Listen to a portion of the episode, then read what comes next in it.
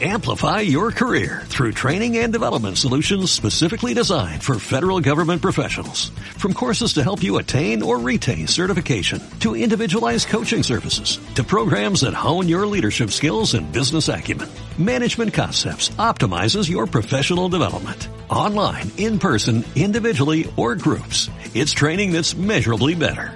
Learn more at managementconcepts.com. That's managementconcepts.com.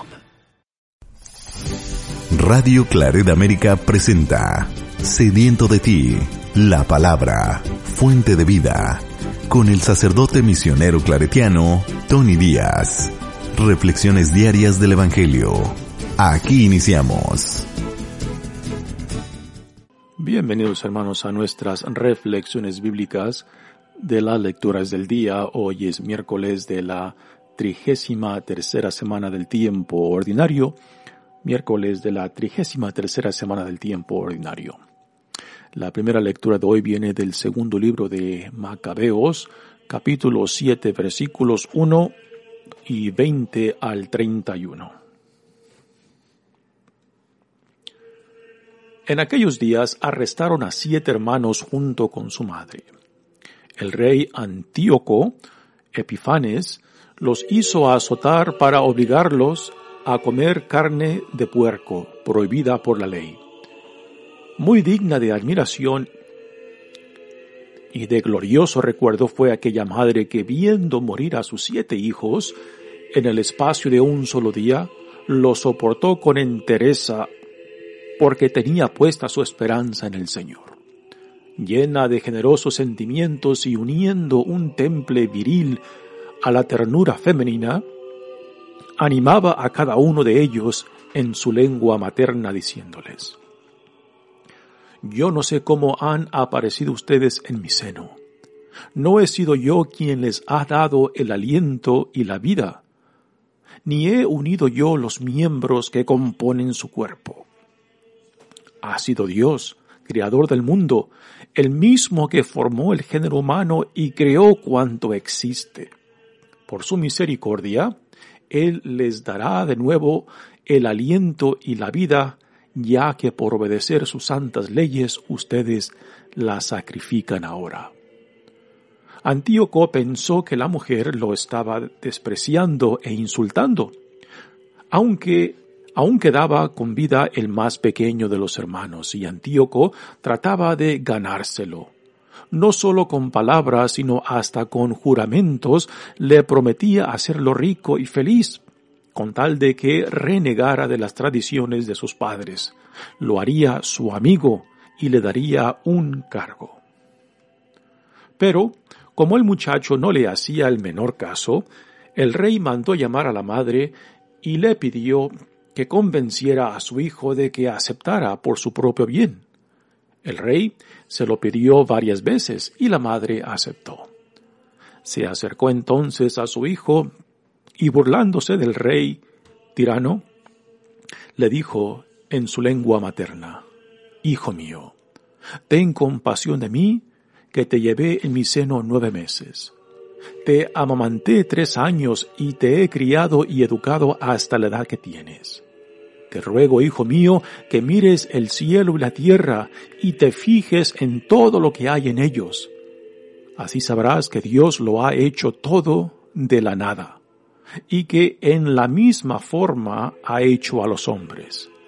Así pues, no le tengas miedo al verdugo, sigue el buen ejemplo de tus hermanos y acepta la muerte para que por la misericordia de Dios te vuelva yo a encontrar con ellos. Cuando la madre terminó de hablar, el muchacho dijo a los verdugos, ¿Qué esperan? No voy a obedecer la orden del rey. Yo obedezco los mandamientos de la ley dada a nuestros padres por medio de Moisés. Y tú, rey, que eres el causante de tantas desgracias para los hebreos, no escaparás de las manos de Dios. Palabra de Dios. El salmo responsorial es el salmo 16 y el responsorio es, Escóndeme, Señor, bajo la sombra de tus alas. Escóndeme, Señor, bajo la sombra de tus alas. Señor, hazme justicia, y a mi clamor atiende. Presta oído a mi súplica, pues mis labios no mienten. Mis pies en tus caminos se mantuvieron firmes, no tembló mi pisada. A ti mi voz elevo, pues sé que me respondes. Atiéndeme, Dios mío, y escucha mis palabras.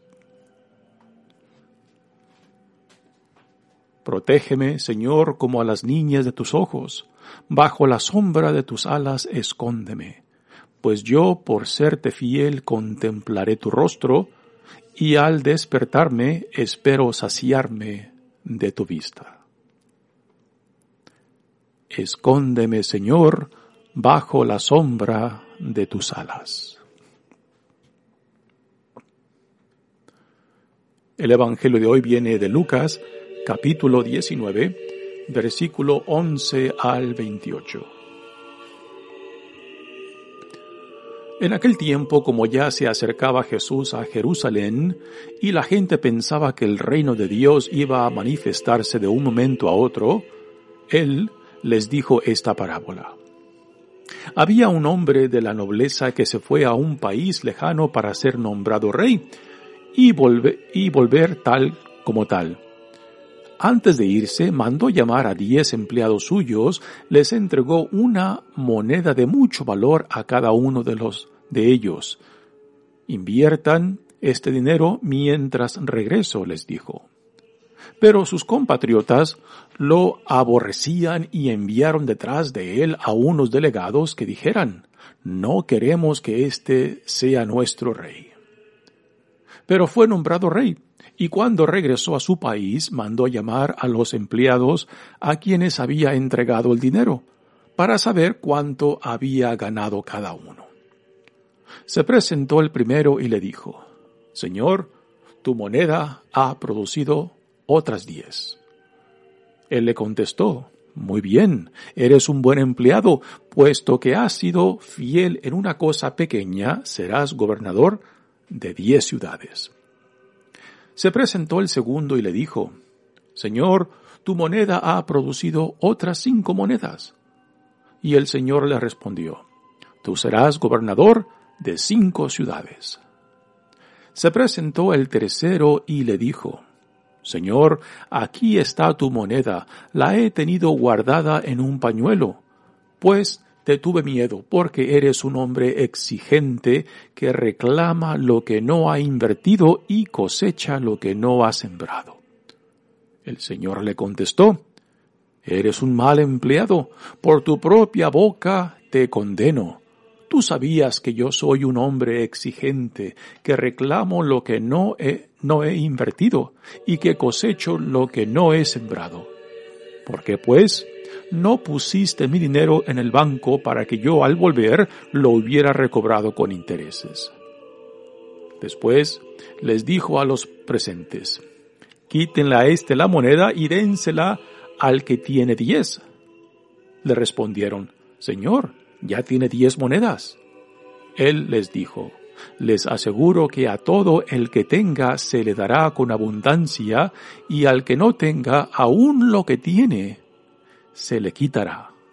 En cuanto a mis enemigos, que no quieran tenerme como rey, tráiganlos aquí y mátenlos en mi presencia. Dicho esto, Jesús prosiguió su camino hacia Jerusalén al frente de sus discípulos. Palabra del Señor.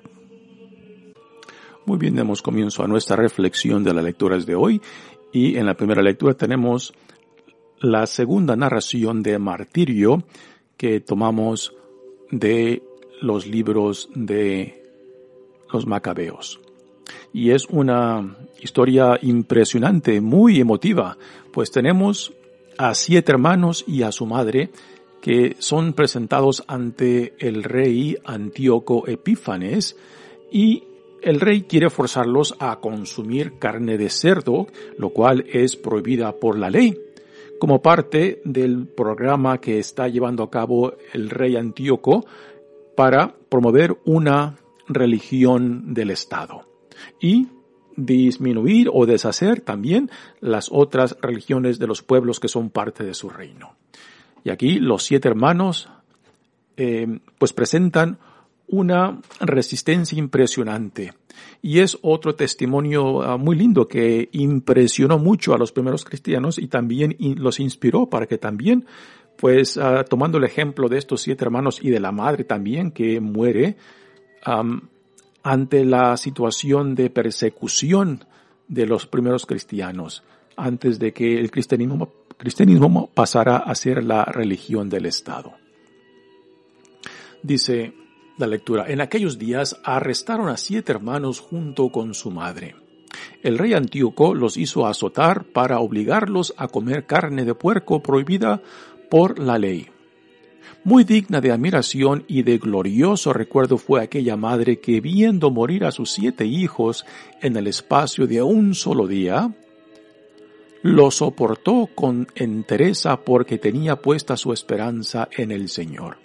E-, este testimonio de martirio en la iglesia primitiva fue, fue de gran motivación y de inspiración para aquellos primeros cristianos que eran perseguidos. También ah, ya después en, en Europa ah, se construyeron varias ah, iglesias en nombre de estos siete hermanos mártires que dieron un testimonio de su fe ante la persecución por parte del rey Antíoco Epífanes. Así que no es ninguna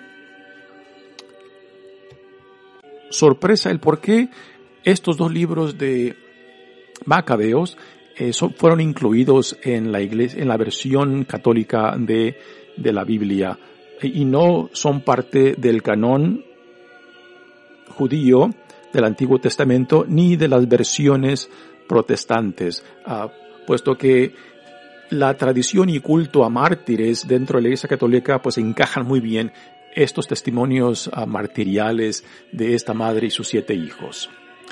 Se llena de generosos sentimientos y uniendo un temple viril a la ternura femenina, animaba a cada uno de ellos en su lengua materna diciéndoles, aquí el autor em, crea esta imagen tanto femenina y masculina de la madre que apoya a sus hijos para que se resistan ante la insistencia del rey Antíoco que los quiere eh, forzar a que renieguen de su fe y renieguen de la alianza y de la ley. ¿no? Y dice estas palabras impresionantes el autor, le da un temple viril a la ternura femenina de la madre. Dice, la madre dice, yo sé, yo no sé cómo han aparecido ustedes en mi seno.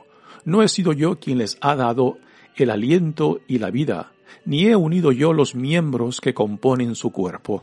Aquí da una reflexión del misterio de cómo nosotros venimos al mundo, que es por obra de Dios, quien hace posible no simplemente de que seamos engendrados en el vientre de nuestras madres, y de que es Dios quien nos da el aliento y después la vida misma, ¿no? Así que el autor tiene una imagen ah, muy bella en torno a Dios y de nuestra propia existencia. Dice, ha sido Dios creador del mundo, el mismo que formó el género humano y creó cuanto existe.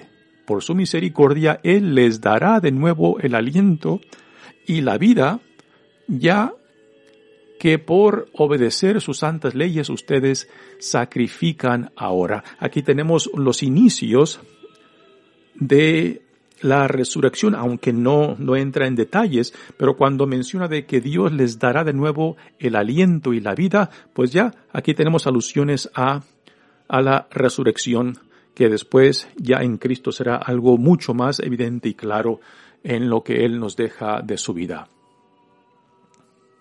Dice, Antíoco pensó que la mujer lo estaba despreciando e insultando porque la madre se dirigía a sus hijos en su lengua natal, en el arameo. Aún quedaba todavía el más pequeño de los hermanos y Antíoco trataba de ganárselo no solo con palabras, sino hasta con juramentos, le prometía hacerlo rico y feliz. Así que el rey, por lo menos, quiere triunfar sobre el más pequeño de los hijos de esta madre, a ver si lo puede hacer que reniegue de su fe y aceptar el culto que él está promoviendo como parte de la religión del Estado. Y ya está al punto de prometerle de hacerlo rico, de hacerlo feliz y de hacerlo amigo del rey, lo cual es un título muy especial. A quien se le daba el título de amigo del rey, pues tenía acceso al rey y tenía también los privilegios de que se le diera un cargo importante, ¿no? Y todo esto se lo promete el rey al hijo menor para a ver si lo puede convencer de que reniegue de su fe. Y es aquí donde el rey fracasa ante eso, ante la insistencia del hijo menor y se ve forzado ahora a ir a la madre para utilizarla a ver si le puede llegar al corazón al hijo y, y prevenir de que muera como sus otros seis hermanos y que por lo menos el más pequeño se rinda ante las exigencias del rey. Así que el rey va a la madre y le dice que interceda para ver si, para que salve la, la, vida de su único hijo que le queda, ¿no? Y piensa que, piensa el rey que se ha ganado la madre porque la madre acepta hablar con su hijo, pero la madre tiene otras intenciones y es aquí donde ahora se nos cuenta lo que la madre le dice a su hijo menor. Pero como el muchacho no le hacía el menor caso, el rey mandó llamar a la madre y le pidió que convenciera a su hijo de que aceptara por su propio bien. El rey se, se lo pidió varias veces y la madre aceptó. Así que el rey piensa que la madre ha aceptado lo que el rey le está exigiendo y que convenza al hijo que reniegue de su fe y que acepte comer la carne sacrificada a sus dioses, lo cual es algo detestable para, eh, para el judío. Se acercó entonces a su hijo y burlándose del cruel tirano, le dijo en su lengua materna. Así que, en presencia del rey, la madre se dirige a su último hijo, el más pequeño, en su lengua natal, que es el arameo. El arameo era la lengua común del pueblo judío. El hebreo era la lengua oficial o la lengua de las sagradas escrituras. Pero el lenguaje hablado era el arameo. Y le dice la madre a su hijo, Hijo mío, ten compasión de mí, que te llevé en mi seno nueve meses, te amamanté tres años y te he criado y educado hasta la edad que tienes. Te ruego, hijo mío, que mires al cielo y la tierra y te fijes en todo lo que hay en ellos. Así que la madre, en vez, en vez de seguir el argumento que el rey le había dado para convencer a su hijo menor, la madre se está burlando en su cara, hablando en su lengua natal, para animar al hijo que para que siga el ejemplo de sus seis hermanos que ya han sido eh, puesto a muerte, pero antes también fueron torturados antes de que pasaran a la muerte. Y le dice la madre, te ruego, hijo mío, que mires el cielo y la tierra y te fijes en todo lo que hay en ellos, así sabrás que Dios lo ha hecho todo de la nada y que en la misma forma ha hecho a los hombres. Esta es la primera y única mención de la creación de Dios de la nada. En el libro de Génesis tenemos las narraciones de la creación, pero Dios no crea de la nada. Dios crea de lo que ya existe, del desorden crea el orden, del, del, lo que ya existía, Dios crea al hombre por medio del barro, por medio del soplo del Espíritu de Dios, ¿no? Así que aquí en estas palabras de la madre, hablándole a su hijo, tenemos la primera alusión de la creación por medio de Dios de la nada, por solamente el poder de Dios. Eh, y es, es, un, es un concepto muy interesante que no se encuentra eh, ninguna otra parte en el Antiguo Testamento. Dice así, pues, no le tengas miedo al verdugo, sigue el buen ejemplo de tus hermanos y acepta la muerte para que por la misericordia de Dios te vuelva yo a encontrar con ellos. Cuando la madre terminó de hablar, el muchacho dijo a los verdugos, ¿qué esperan? Impresionante la reacción de ahora del muchacho y uno puede imaginar la cara que puso el rey cuando el hijo más pequeño pues se dirige al verdugo y al rey con estas palabras. ¿Qué esperan? No voy a obedecer la orden del rey, yo obedezco los mandamientos de la ley dada a nuestros padres por medio de Moisés. Así que el hijo menor, lleno de valor y, del y por el ejemplo de sus hermanos que ya también han sido puestos a muerte, le hace frente al rey y al verdugo y acepta no solamente la muerte, sino también la tortura que el rey le impone, mucho más severa que a sus propios hermanos. Y después de que este hijo menor de la madre también es torturado y puesto a muerte, la madre también después es, es torturada y es puesta a muerte. Así que este, este testimonio de martirio fue de gran influencia para los primeros cristianos y en los primeros 400, 500 uh, siglos de la iglesia, particularmente en Roma y lo que hoy en día es Europa, pues este testimonio de martirio tuvo gran influencia en, en, la iglesia y varias iglesias y capillas fueron construidas en honor, en honor a estos siete hermanos que junto con su madre dejaron un testimonio de que estaban dispuestos a dar la misma vida por su fidelidad, tanto a la alianza como a la ley de Dios. Muy bien, pasemos ahora al Evangelio de hoy,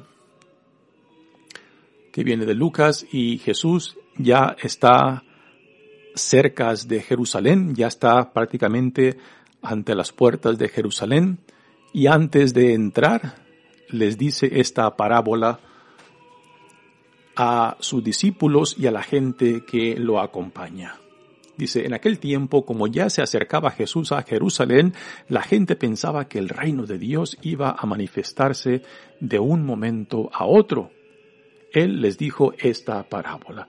Así que las expectativas de la gente eran muy diferentes a Jesús. Ellos esperaban que el reino de Dios se manifestara por medio de un acto violento, de que el imperio romano fuera despojado las tierras de Israel, de que la religiosidad judía pues fuera purificada por un también un acto simbólico religioso y esto pues no encaja de cómo Jesús se autoentiende a sí mismo. La victoria que Jesús entiende es por medio del someterse a la voluntad de Dios, por medio de la cruz, por medio de la debilidad en la cual solamente reinará el poder y el Espíritu de Dios. Y lo cual los discípulos no lo entenderán hasta después de la resurrección y la venida del Espíritu Santo. Y Jesús le dice esta parábola. Había un hombre de la nobleza que se fue a un país lejano para ser nombrado rey y volver como tal. Antes de irse mandó llamar a diez empleados suyos, les entregó una moneda de mucho valor a cada uno y les dijo, inviertan este dinero mientras regreso. Esta parábola en, en los evangelios de, el evangelio de Mateo particularmente es muy diferente. En el evangelio de Mateo, el rey que se va para ser nombrado llama a tres de sus empleados y les da diferentes cantidades de dinero, que son cantidades mucho más grandes de lo que aquí menciona. Aquí la moneda que les da el Señor a sus empleados es de un valor de más o menos tres meses de sueldo, a comparación de lo, del dinero que les da en la parábola, según el Evangelio de Mateos, pues son sumas muchísimos más que lo que esta sola moneda que él da a cada uno de sus empleados. También aquí el, el Señor llama a diez de sus empleados a quien les da una moneda a cada uno. Y aunque después cuando los llama para que les den cuentas de lo que él les entregó, solamente menciona a tres de ellos. Y este, es un detalle este, pequeño pero significante porque él llamó a diez de sus empleados antes de irse y al regresar solamente llama a tres. Y en esos tres pues también encontramos ya el relato que se acerca mucho más a la parábola de Mateos. Dice, pero sus compatriotas lo aborrecían y enviaron detrás de él a unos delegados que dijeran, no queremos a este que sea nuestro rey. Aquí, ah, en esta parábola, Jesús está dando alusiones, pues, al, a su propio rechazo de que no lo aceptaron como el Mesías, como el Hijo de Dios, y que este rechazo pues también tendrá consecuencias después de que Jesús regrese ya como rey. Y la idea de que del regreso de Jesús tiene que ver con la segunda venida, cuando Dios le dará todo el poderío, cuando Dios le dará todo su reinado a él. Y esto es lo que, lo que entendemos de, por parte de la segunda venida de Jesús. Pero fue nombrado rey y cuando regresó a su país mandó llamar a los empleados a quienes había entregado el dinero para saber cuánto habían ganado cada uno. Así que empieza a llamar a sus empleados, pero solamente de los diez que llamó antes de irse, solamente tres se presentan. ¿Qué pasó con los otros siete? La parábola no nos dice. Se presentó el primero y le dijo, Señor, tu moneda ha producido otras diez monedas. Él le contestó, Muy bien, eres un buen empleado, puesto que has sido fiel en una cosa pequeña, serás gobernador de diez ciudades. Se presentó el segundo y les dijo, y le dijo, Señor, tu moneda ha producido otras cinco monedas. Y el Señor le respondió, tú serás gobernador de cinco ciudades. ¿A qué hace referencia esta generosidad del, del rey a sus empleados que han producido de lo que él les confió en dinero?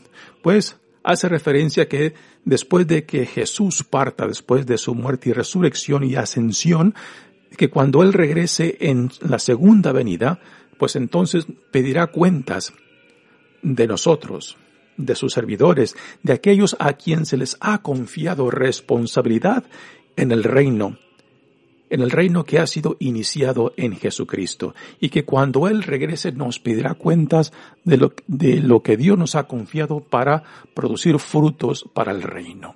Así que aquí, aquí no solamente entran sus discípulos, sus apóstoles, sino también todos lo que por medio de Jesucristo y por medio del Espíritu Santo hemos sido llamados a ser parte de este reino y que a Dios le tendremos que dar cuentas de lo que Él nos ha dado, de lo que Él nos ha confiado y qué hemos hecho con la vida que Dios nos ha dado, ¿no? Quizás una pregunta interesante que yo creo que es digna de hacer es, bueno, ¿y qué hubiera pasado si los siervos del rey no hubieran producido ganancias en su inversión. ¿Qué hubiera hecho el rey con ellos? Yo creo que es una pregunta muy interesante digna, ¿no? Aquí la, parábola solamente, solamente nos cuenta de que estos empleados y siervos del rey, pues sacaron provecho y ganancias. Pero ¿qué tal si hubieran fracasado? Yo creo que la reacción del rey hubiera sido la misma, ¿no? Puesto que el seguir el llamado hacia donde Dios nos llama siempre incluye riesgos. Y estos riesgos, particularmente según los valores del mundo, a veces son fracasos. Pero ante los ojos de Dios, lo que Dios valora no es lo que el mundo valora. Lo que Dios aprecia no es lo que el mundo aprecia. Ante los ojos del mundo, por ejemplo, Jesús es un fracaso total. Pero ante los ojos de Dios es una ofrenda de amor que no puede ser rechazada.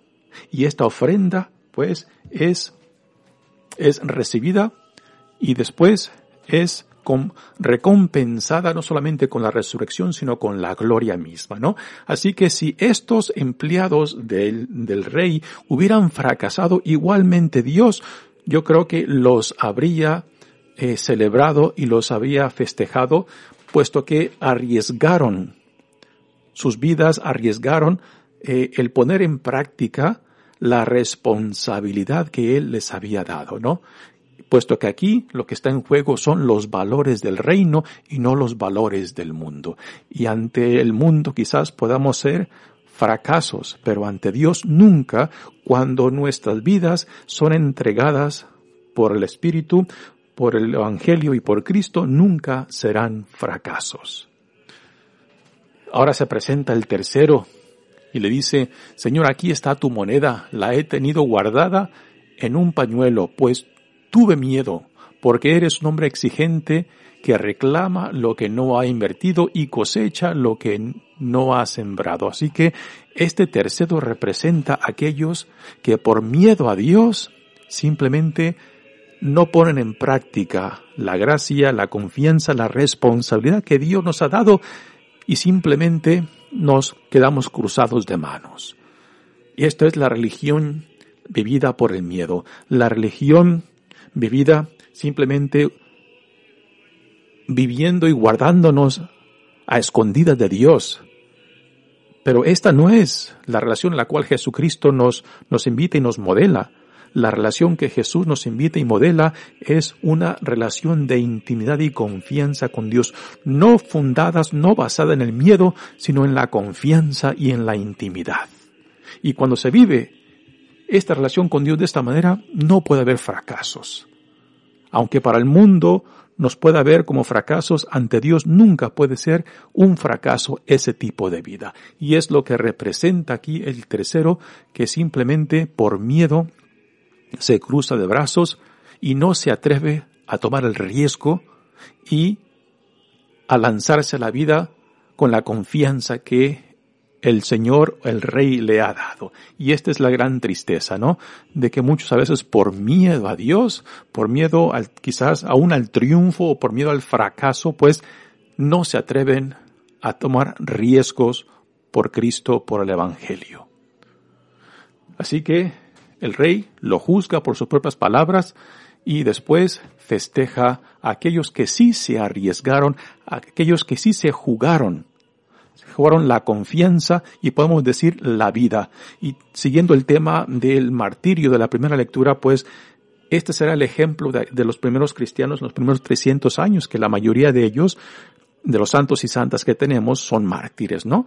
Que se las jugaron todas, que tomaron el riesgo y aún estuvieron dispuestos a dar la vida misma por aquel que los ha llamado. Ante los ojos del mundo fueron un fracaso, pero ante los ojos de Dios fueron una ofrenda preciosa, fueron una ofrenda que Dios la recibió y les otorgó no solamente la resurrección, sino también la gloria de ser coronados como mártires, dispuestos a dar la vida misma por aquel que los había llamado.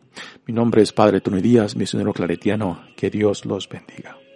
Radio Claret América presentó Sediento de ti, la palabra. Fuente de vida. Sus comentarios son importantes. Contáctenos en radioclaredamerica.gmail.com Amplify your career through training and development solutions specifically designed for federal government professionals. From courses to help you attain or retain certification, to individualized coaching services, to programs that hone your leadership skills and business acumen, Management Concepts optimizes your professional development. Online, in person, individually, or groups. It's training that's measurably better. Learn more at managementconcepts.com. That's managementconcepts.com.